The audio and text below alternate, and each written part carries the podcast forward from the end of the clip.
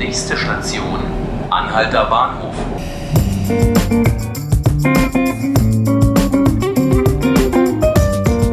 Herzlich willkommen zu 5 Minuten Berlin, dem Tagesspiegel Podcast. Ich bin Selina Bettendorf und ich habe für Sie die drei wichtigsten Nachrichten vom Wochenende und dann noch einen Gast bei mir. Bestimmt haben Sie alle mitbekommen, dass am Wochenende Karneval der Kulturen hier in Berlin war. Ich war selbst für den Tagesspiegel da, es war super warm, es waren bestimmt 30 Grad und die Stimmung war echt mega gut. Dann hat mein Kollege Alexander Fröhlich noch berichtet, dass die linksextremistische Schlägergruppe Jugendwiderstand aus Neukölln ihre Auflösung erklärt hat. Außerdem wurde von unseren Berliner Themen ein Artikel ganz besonders gut geklickt. Es ging darum, dass Hausverwalter Eigentümer empfehlen, noch schnell die Mietpreise aufzuheben, bevor der Senat den Mietendeckel beschließt.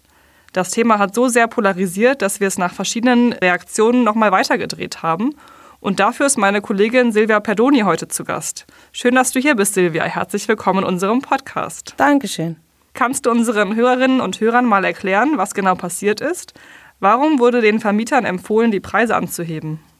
Also es ist ja so, dass der rot-rot-grüne Senat seit langem ähm, über den sogenannten Mietendeckel spricht, ähm, der eben in den kommenden Jahren die, eine weitere Steigerung von den Mieten irgendwie unterbinden soll.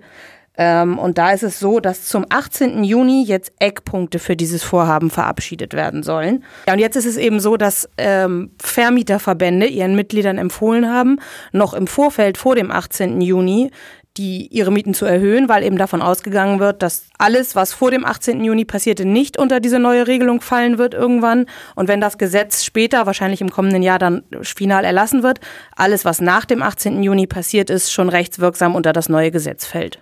Mhm. Das bedeutet, der 18. Juni, das ist schon nächsten Dienstag. Also wenn man in Berlin wohnt und ein bisschen Pech hat, könnte man bis nächsten Dienstag noch einen Brief bekommen, ähm, in dem steht, dass die Miete jetzt erhöht wird. Zumindest eine Ankündigung, dass es den Plan gibt, diese Miete zu erhöhen. Genau, das kann passieren. Das ist ja schon echt ähm, heftig, was in einer Woche noch so passieren kann. Was sagt denn die Berliner Politik dazu? Ja, aus der Politik gibt es natürlich unterschiedliche Stimmen.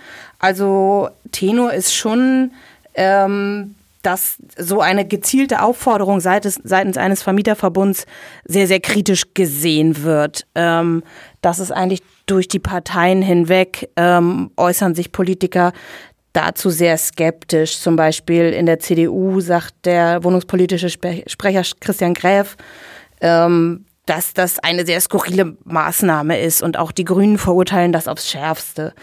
Ähm, darüber hinaus wird natürlich über das eigentliche Gesetzesvorhaben diskutiert ähm, und über Sinn und Unsinn des ganzen Projekts. Mhm. Haben auch andere Parteien dazu was gesagt? Weißt du, was die FDP zum Beispiel gesagt hat? Also die FDP zum Beispiel ist eine dieser Parteien, die sagt, eigentlich will sie die ganze Debatte nicht führen, sondern lieber darüber diskutieren, ob das Instrument das Richtige ist für Berlin. Weil sie eben sagen, die Debatte jetzt, das äh, sagte mir vorhin FDP-Fraktionschef Sebastian Schaier, der sagt, die, schon die Diskussion ähm, dürfte zu steigenden Mieten führen.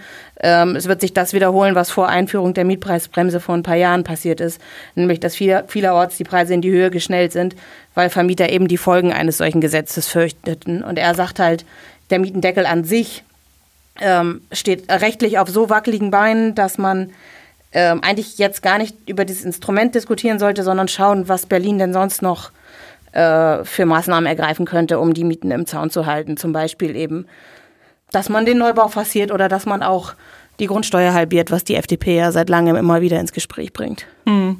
Gibt es eigentlich zum Mietendeckel schon genaue Details, wie der aussehen könnte? Nee, also ganz konkrete Details über die Ausgestaltung sind noch nicht bekannt.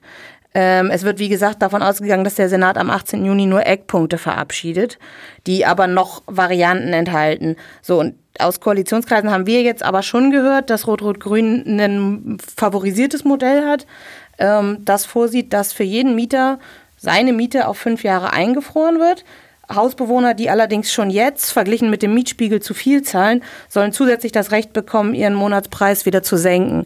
Das heißt, es ist im Prinzip ein Moratorium verbunden, aber mit Mietobergrenzen.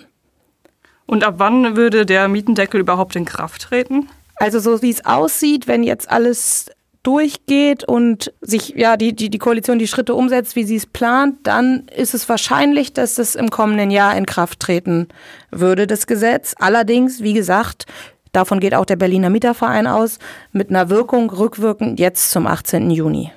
Und welche Ausnahmen würde es geben? Auch das ist aktuell nicht klar. Die CDU setzt sich sehr dafür ein, dass es Ausnahmen gibt, beziehungsweise fordert das von der Koalition. Ähm, die sagen halt, es kann nicht sein, dass Vermieter, die ihre Eigentumswohnung zum Beispiel klimagerecht sanieren oder für alte Menschen einen Fahrstuhl ins Haus bauen, ähm, dass die sozusagen die Miete entsprechend nicht anpassen dürfen. Also die fordern Ausnahmen sowohl für energetische Sanierung als auch für altersgerechte Modernisierungsmaßnahmen. Worüber sich natürlich auch streiten lässt, weil klar dann die Frage im Raum steht, wie belege ich das? Davor gewarnt wird auch, ähm, dass dieses Gesetz zu so einem Bürokratiemonster auswuchert, mhm. sodass am Ende ein Vermieter, der eigentlich vielleicht eine gute Absicht hat, ähm, sich mit so vielen Gesetzen rumschlagen muss, dass er auf notwendige Modernisierung verzichtet. Das darf natürlich nicht der Fall sein. Mhm. Ja, ein schwieriges Thema. Liebe Hörerinnen und Hörer, ich hoffe, dass Sie von diesem Thema selbst nicht betroffen sind und dass Ihre Miete nicht erhöht wird. Silvia, vielen Dank, dass du hier warst und uns von der Debatte berichtet hast. Gerne. Das war 5 Minuten Berlin, der Podcast des Tagesspiegels. Ich bin Selina Bettendorf. Vielen Dank fürs Zuhören und noch einen schönen Tag.